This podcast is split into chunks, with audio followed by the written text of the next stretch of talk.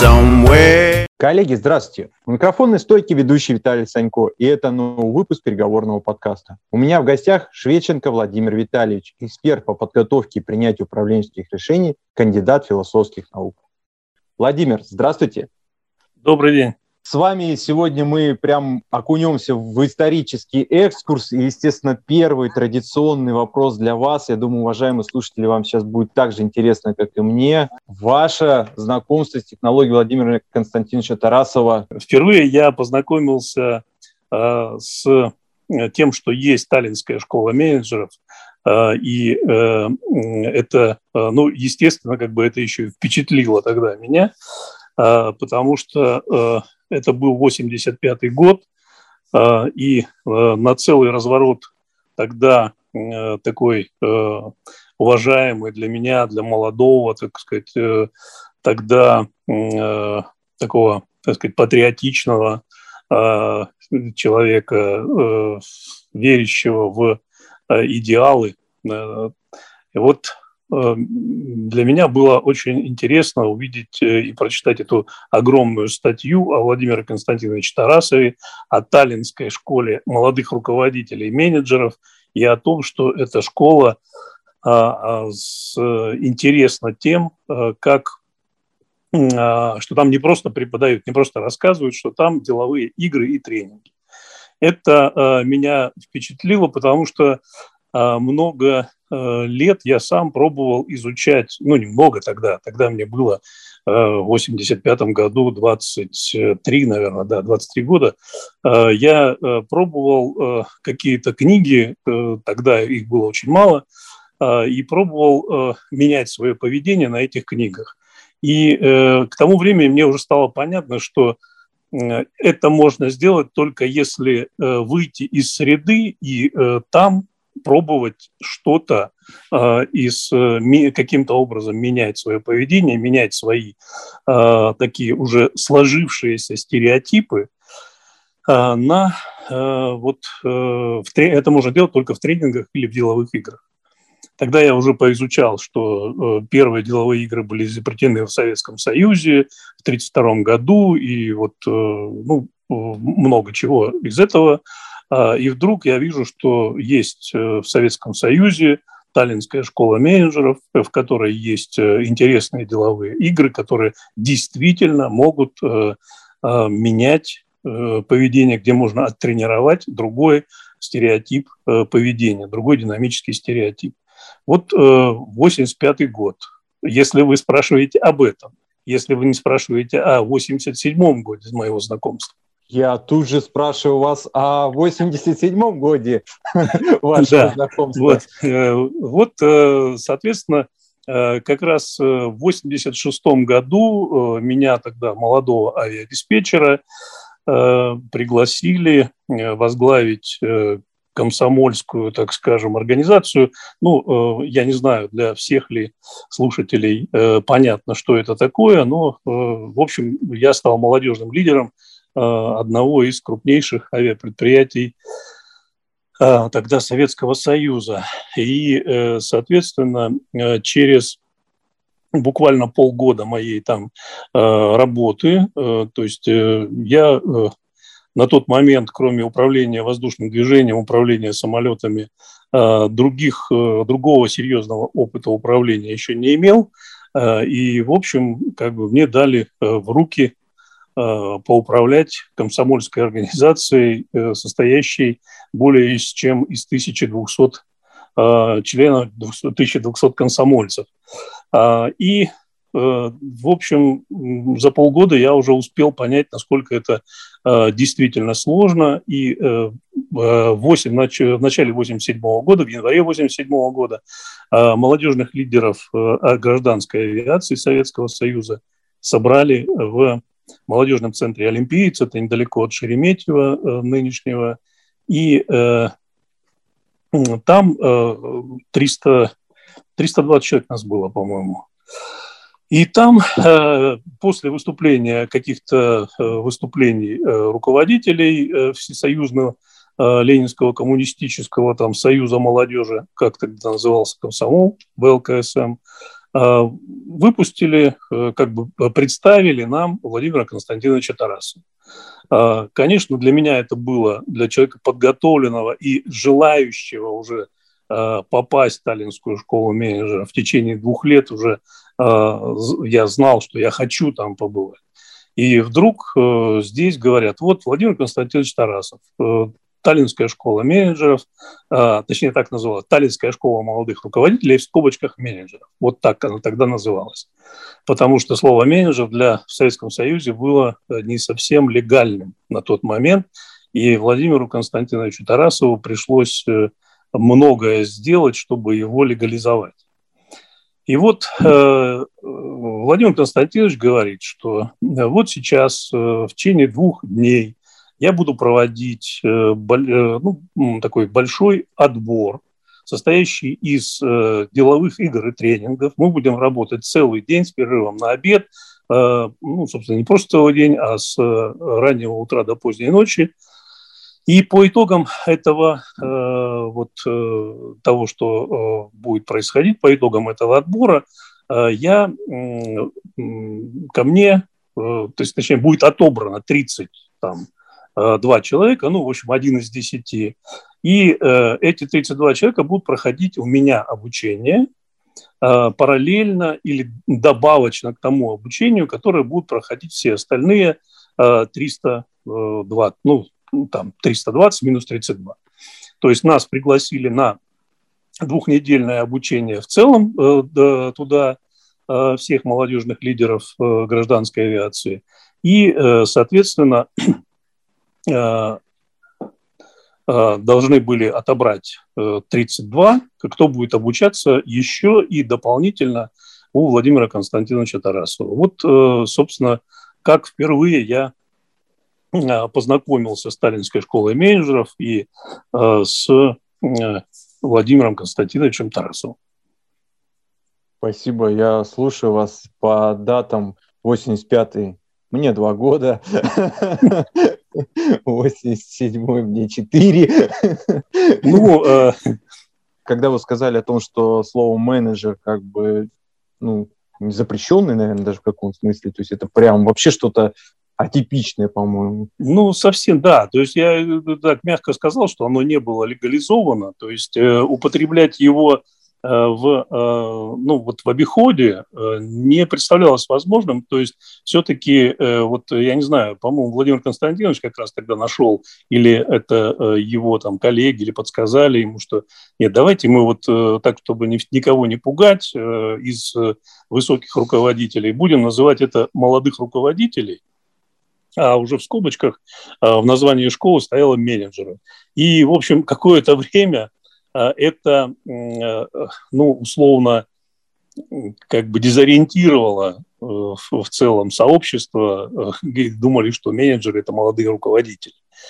Теперь так уже не думают, но вот э, тогда Э, какое-то время, по крайней мере, вот э, там, где э, Владимир Константинович, так сказать, преподавал среди нас, среди вот молодежных лидеров, мы как бы мы воспринимали это как, да, действительно, молодые, мы молодые руководители, да, мы менее. А расскажите, пожалуйста, Владимир, об открытии в дальневосточном отделении Таллинской школы менеджеров в 89 году, 1989 году.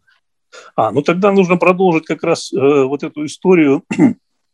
А, а, с, там в Олимпийце э, проходили вот эти вот два дня э, деловых игр и тренингов, э, в результате которых э, был произведен отбор э, вот э, 32 там, я точно не помню, может быть, нас там было 33-35, вот как-то так.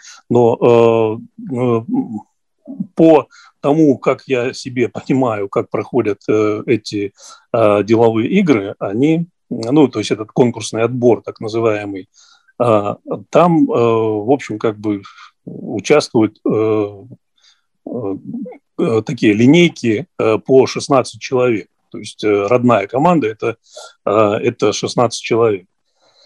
И, соответственно, э, там э, мне удалось попасть в эту тридцатку. Э, это действительно, ну, во-первых, я был, конечно, мотивирован много сильнее, чем другие участники. не, я не помню там по, по очкам, по каким-то по баллам, насколько я был там в середине, в конце этой тридцатки, это э, там, по-моему, даже как-то и не показывали. Просто вот, э, вот в итоге вот эти 30 человек прошли, там 32, и пошли учиться к Владимиру Константиновичу. Ну, собственно, вот после этой учебы э, было дано, э, мы, э, получается, почти там 10, ну, 10 дней мы учились, э, учились э, по основной программе, которую э, проходили все участники э, этого, этой конференции, этого слета, и учились у Владимира Константиновича до завтрака, и когда после обеда все уезжали на экскурсию в Москву, или там в какие-то, ну, Москва, Подмосковье, какие-то интересные места. Мы продолжали учиться и заканчивали где-то там ближе уже к 12, к часу ночи. Потом рано утром, опять, по-моему, к 6 утра мы собирались и снова начинали учиться. То есть мы сами себе устанавливали этот режим. Сначала там он был более, более лайтовым, как принято сейчас, сейчас говорить. Это по-моему, с 8 утра до э, завтрака до 9 мы учились, или с 7.30 примерно, а потом вот мы себе установили режим более э, жесткий, потому что хотелось учиться, было очень интересно. Э, у меня даже, по-моему, с тех пор еще остались э, многие записи, которые э, тогда меня поразили э, своим Э, четким, то есть они э, для меня, для молодого действительно руководителя, вдруг оказавшего, для молодого человека, вдруг оказавшегося руководителем, э, для меня было столько откровений там и сказано, и показано, что это полностью вообще изменило мой взгляд на в целом на управление, на то, как это делается и почему так нужно делать.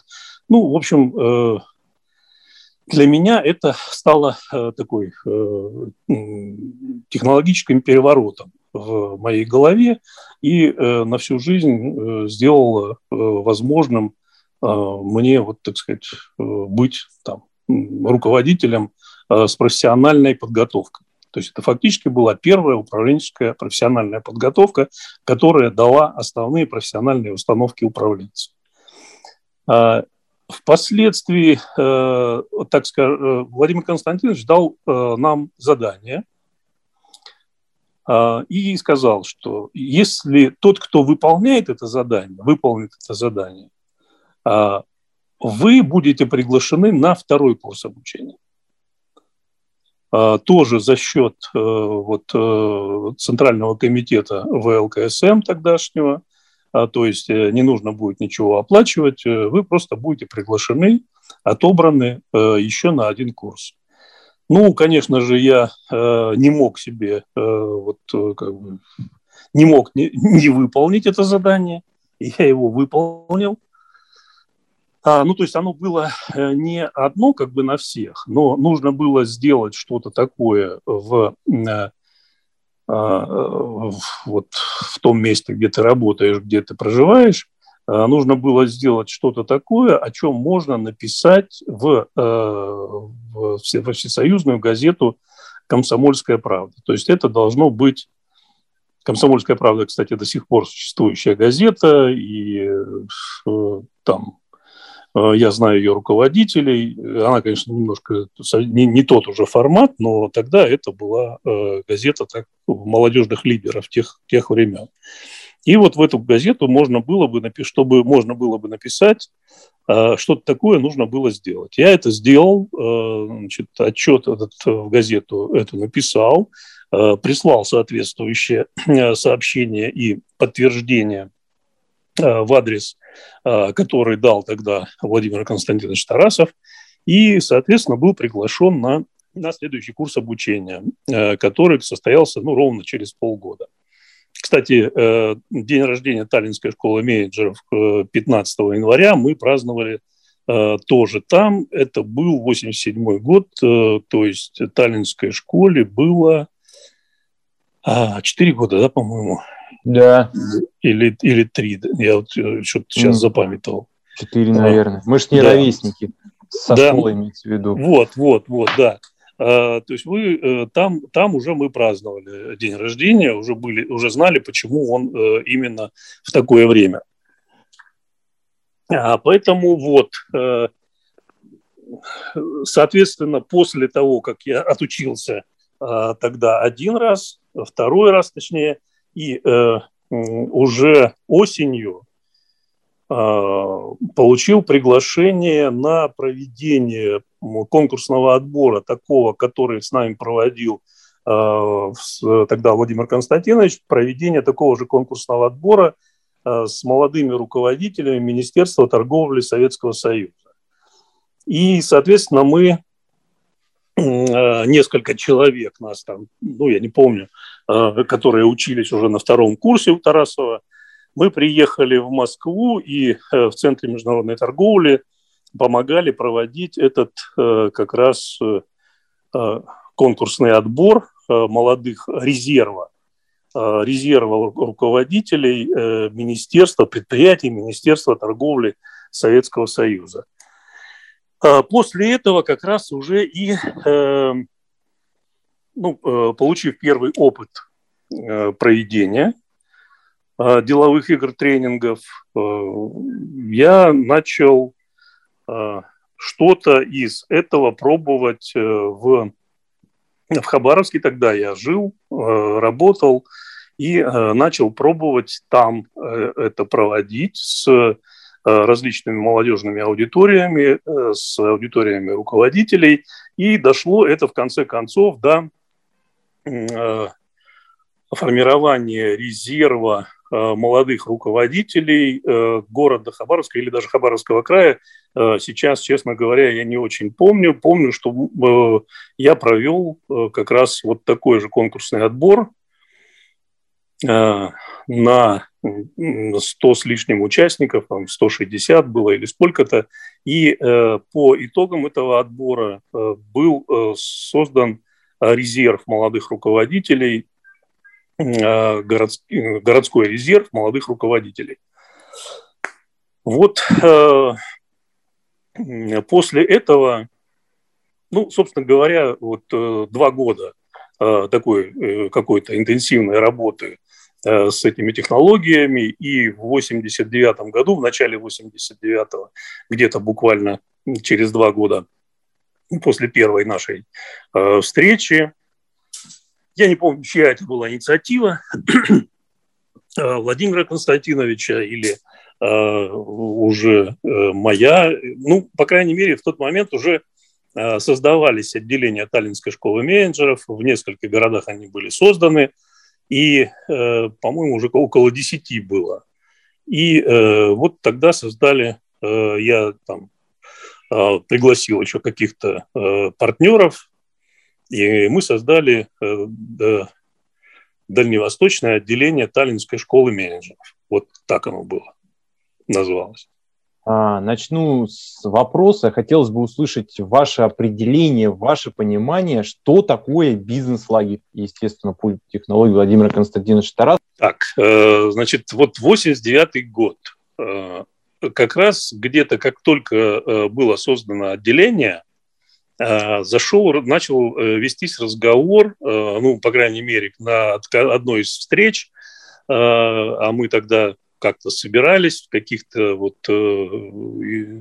в процессе подготовки к бизнес-лагерю, или была какая-то встреча, когда съехались все руководители отделений Таллинской школы менеджеров. И Владимир Константинович там объявил о том, что будет проводить бизнес-лагерь на 500 человек э, на 50 дней и э, рассказал нам о том, э, как вообще это все выглядит, что это за такая технология бизнес-лагерь. И это как раз, что это большая деловая игра, где организуются несколько игровых государств, где Э, каждый участник, э, который э, принимает, ну, каждый принимающий участие, участие в этой деловой игре, как бы забывает всю свою предыдущую жизнь, берет себе новое имя и фактически создает себе новую жизнь, новую биографию. И может выступать в этом бизнес-лагере в самых разных ролях это ну, в, любом, в любой роли, в которой, которая социальная роль, которая, какая, какая возможна вообще в рамках там, государства. Вот э, это первое, то, что мы услышали. Э, безусловно, нас это э, впечатлило, а тем более впечатлило то, что мы сможем принять в этом участие в качестве инструкторов, то есть фактически создавать эту деловую игру и ну, в какой-то мере в команде руководить процессом этой деловой игры – и, э, естественно, это для нас было э, серьезной задачей, серьезным впечатлением. И вот э, несколько раз мы собираем, ну, то есть вот тогда мы узнали, что такое бизнес-лагерь. Вот, собственно говоря, я, наверное, ответил на эту часть вопроса, чтобы да, Да. И, собственно говоря, Владимир, вы вот э, уважаемый гость моего подкаста, который расскажет мне, участник, инструктор бизнес-лагеря в Бердянске 1989 года. Внимание, уважаемые слушатели, на 500 участников 50 дней.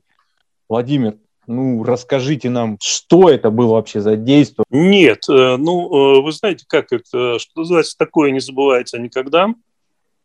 И это а, был действительно очень э, серьезный, очень мощный бизнес-лагерь, а, который больше в таком масштабе повторить еще никто не смог. А, более того, он был международный. Там были участники из Китая и из Польши в, ну, они были, правда, не в, в том э, игровом государстве, которое, в котором э, как бы я был э, там, ну, основным инструктором. Это фиолетовое государство. А, а там не было иностранцев, э, но э, в любом случае это было около 100 человек, э, в, которые в реальной жизни занимали очень серьезные руководящие посты.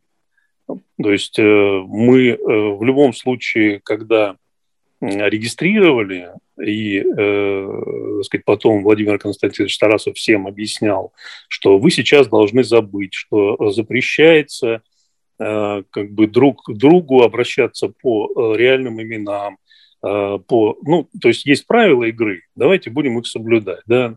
Нужно обращаться только по игровым именам.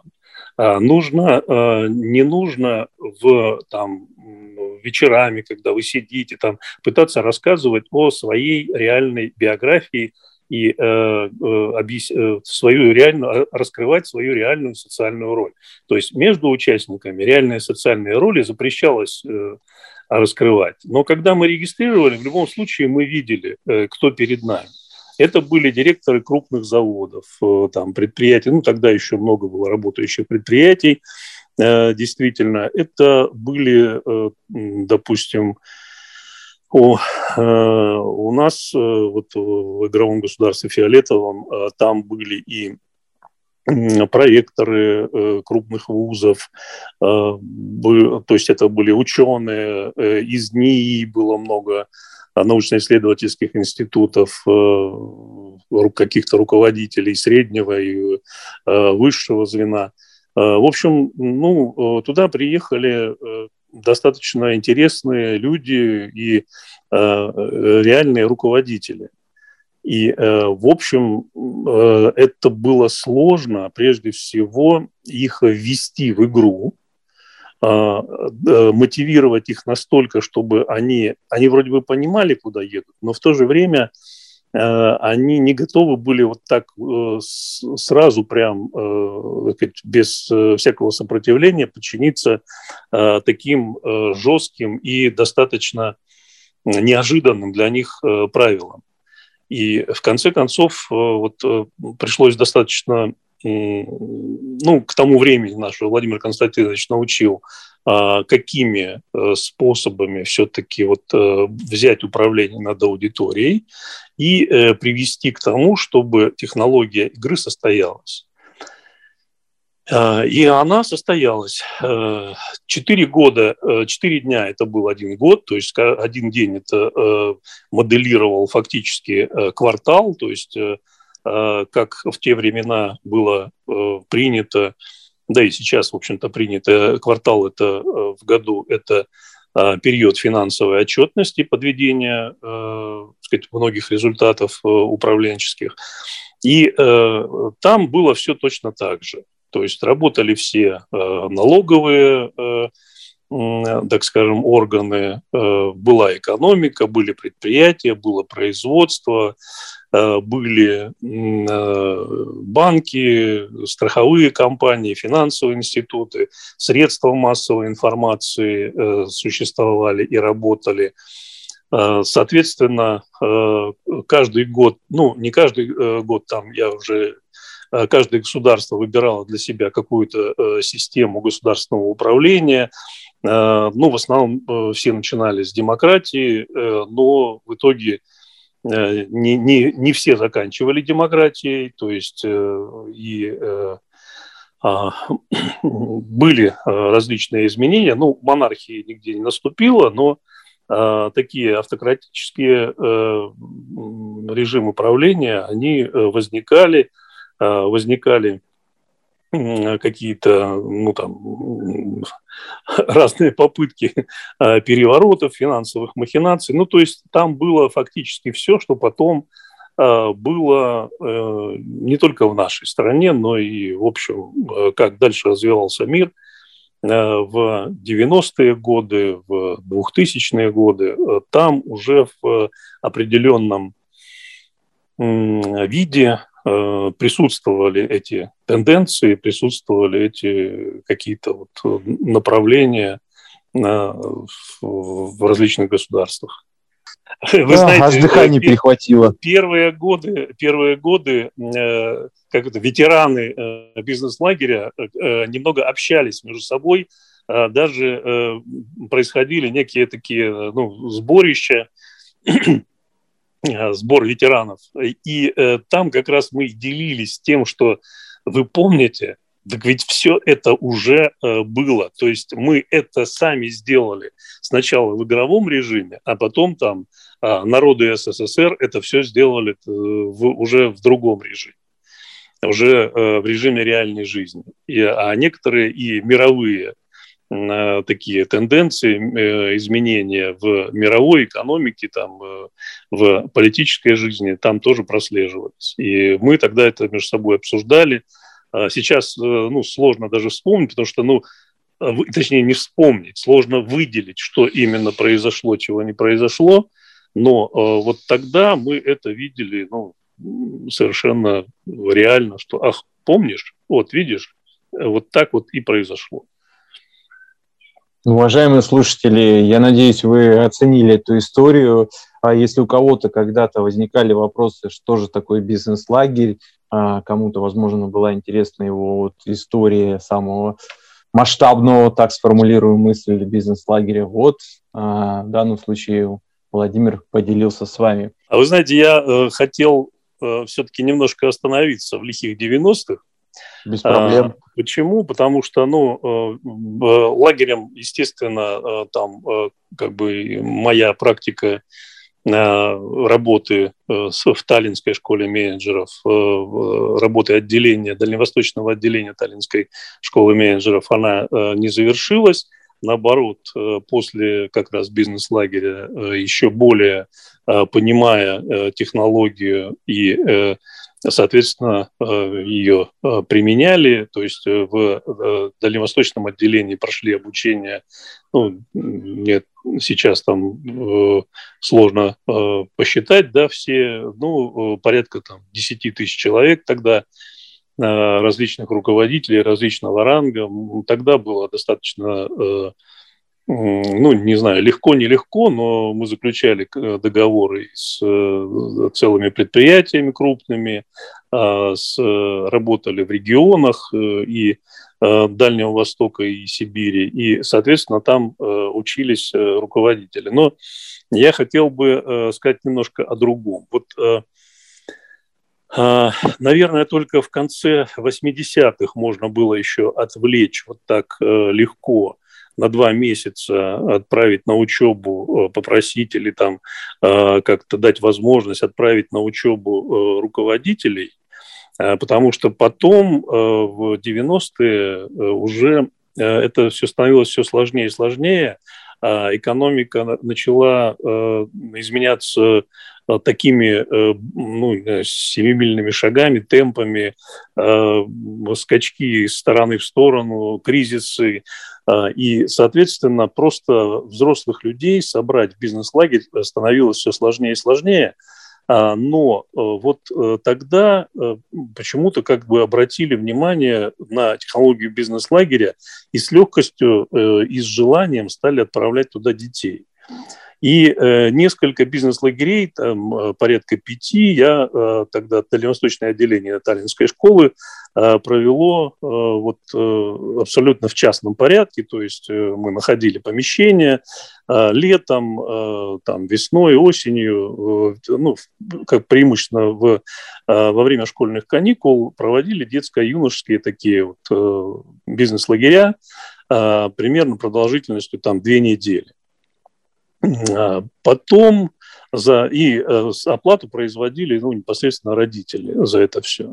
А потом э, в Комитет молодежной политики тогда Хабаровского края э, заметил эту технологию и предложил нам очень хорошую площадку для того, чтобы проводить там на регулярной основе эти бизнес-лагеря с, опять же, вот с молодежью разного возраста.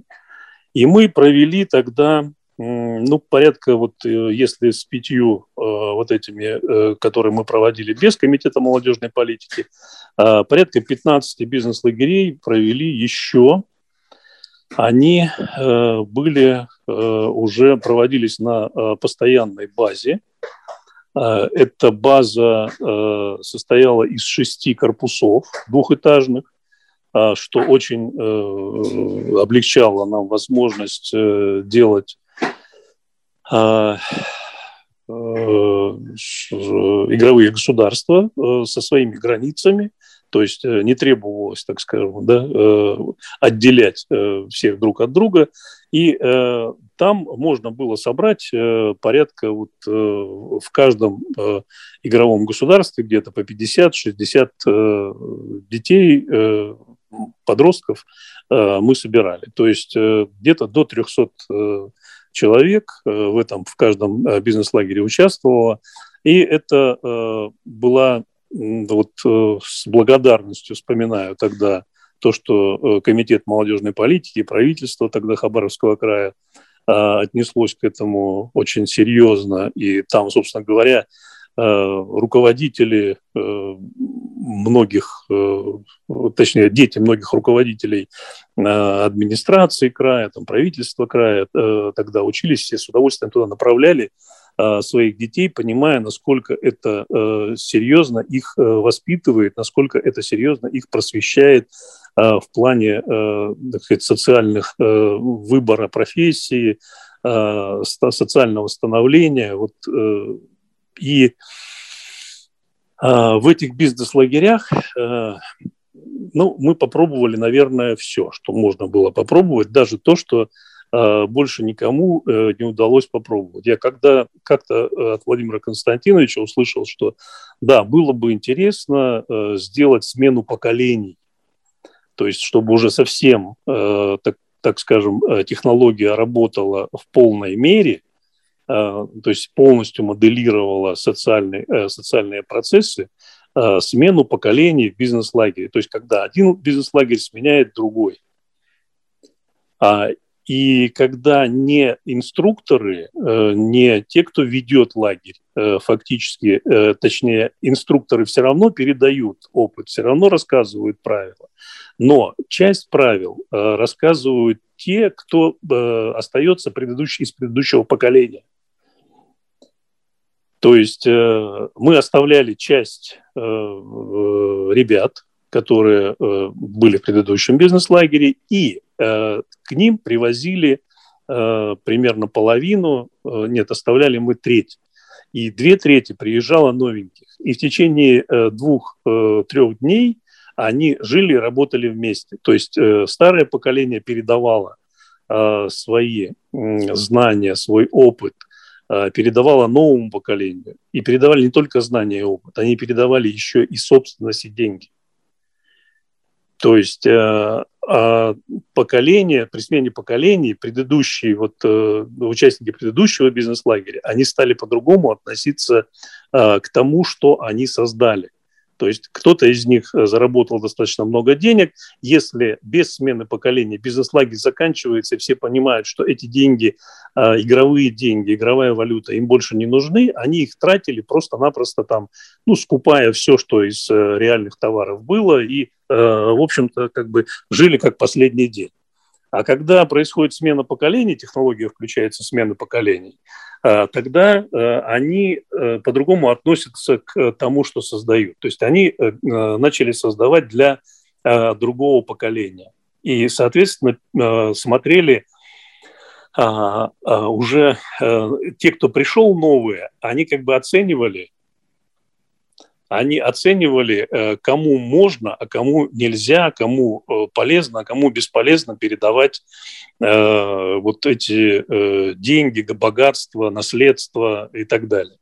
Вот это было тоже, был тоже очень интересный, интересная часть опыта, который, собственно, кроме дальневосточного отделения Таллинской школы менеджеров, я ни у кого не слышал и не знаю, чтобы это кто-то попробовал. Нам это удалось попробовать, и это впечатлило, результаты впечатлили даже э, вот нас самих, э, то, чего мы, собственно, может быть, даже не ожидали.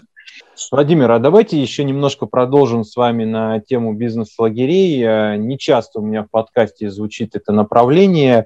А, на предмет, а, вопрос будет на предмет того, чтобы вы описали а какая польза может быть ребенку, то есть э, чему он через это может научиться. Ну, понятное дело, что послание будет больше к родителям, а, для того, чтобы они смогли сориентироваться и понимать. Ну, первое – это э, то, что есть э, определенные такие профориентационные совершенно точные моменты, когда дети могут точно для себя э, понять, э, что они могут получить в той или иной социальной роли э, в, э, э, в жизни. Э, а именно они пробуют себя и в предпринимательстве, то есть нравится им или нет самому организовывать свое дело – быть ответственным за то, что организовали. Э, там же возникают еще моменты определенной ответственности за тех людей, которых ты потом берешь на работу, которым ты э, создаешь определенные материальные блага, которых ты привлекаешь к своим проектам. Вот это очень важные вещи, которые ну, практически нигде невозможно попробовать.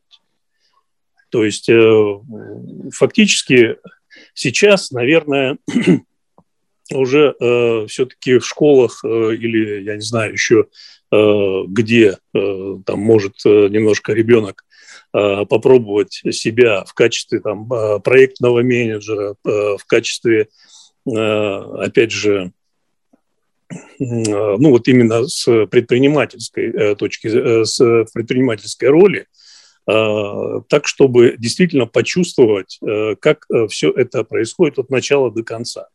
Причем это не просто там купи-продай, да, это именно организация с пониманием того, что ты либо производишь, либо у тебя значит, торговое предприятие, либо у тебя финансовый какой-то институт, банк или что-то еще. То есть там социальную роль любую подросток может попробовать. Еще очень важно то, что подростки могут попробовать э, себя в э, различных политических ролях. То есть организовывать общественные организации, партии, участвовать в выборах, Э, понимать, что такое агитация, понимать, нравится это или не нравится тебе, э, э, понимать, как на это реагируют другие люди, как они оценивают твою работу, как ты, вот если ты, ну, условно говоря, к чему приводят те или иные твои действия. То есть прежде всего подросток хорошо для себя а, может понять, как, э, какие послед, каким последствиям приводят э, различные его действия, а, именно социальным последствиям. И э, этого, поскольку там время как бы спрессовано, то это невозможно в жизни так легко понять. То есть в жизни, поскольку вот ты сегодня совершил какой-то поступок, а последствия его возникают уже через там, не знаю, через полгода, через год э, наступают какие-то отдаленные последствия этого поступка. И ты не всегда э, это э, осознаешь, что это связано вот с тем твоим поступком. Э, здесь же, э, и, наверное, это вот самое э, большое достижение этой деловой игры, как и, собственно, других деловых игр, но в других деловых играх нет такого моделирования социальных ролей, такого разнообразия, социальных ролей, как э, именно в бизнес-лагере.